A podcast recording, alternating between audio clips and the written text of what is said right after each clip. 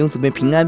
今天我们一起思想撒母耳记上二十四章，大卫不杀扫罗，扫罗短暂的悔改。一到七节，扫罗追杀大卫，却进入大卫的洞穴。大卫不杀扫罗。八到十五节，大卫向扫罗陈明自己的无辜，无意加害。十六到二十二节，扫罗短暂的悔改。结果让我们看到，大上帝大手奇妙的引导，扫罗可以派出三千精兵捉拿大卫，却不能控制自己上厕所的地方，就是大卫的洞穴。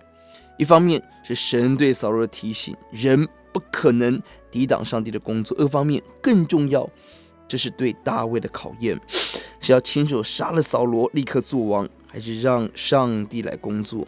第四节，大卫在部下的耸动下行动了。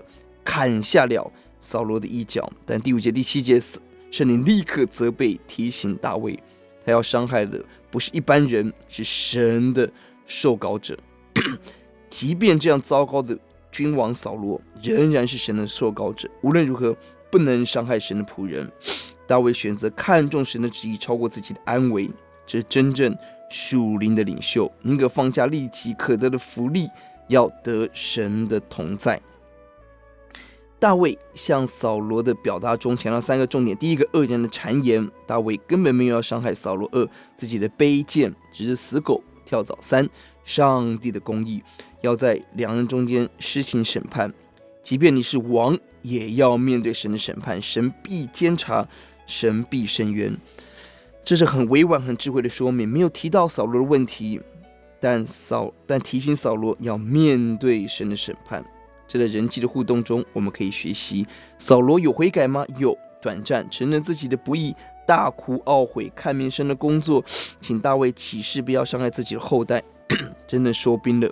但过了一阵子，故态复萌，要追杀大卫，这是人的真相。不敬畏主的人可以短暂情绪性的悔改，但内里的骄傲、自私、顽梗没有改变，就是救我们脱离这样的审判。我们起来祷告，主呼求你帮助我们。大卫如何尊重受膏者扫罗？求你帮助我们尊重上帝，尊重上帝的仆人，尊重上帝的工作。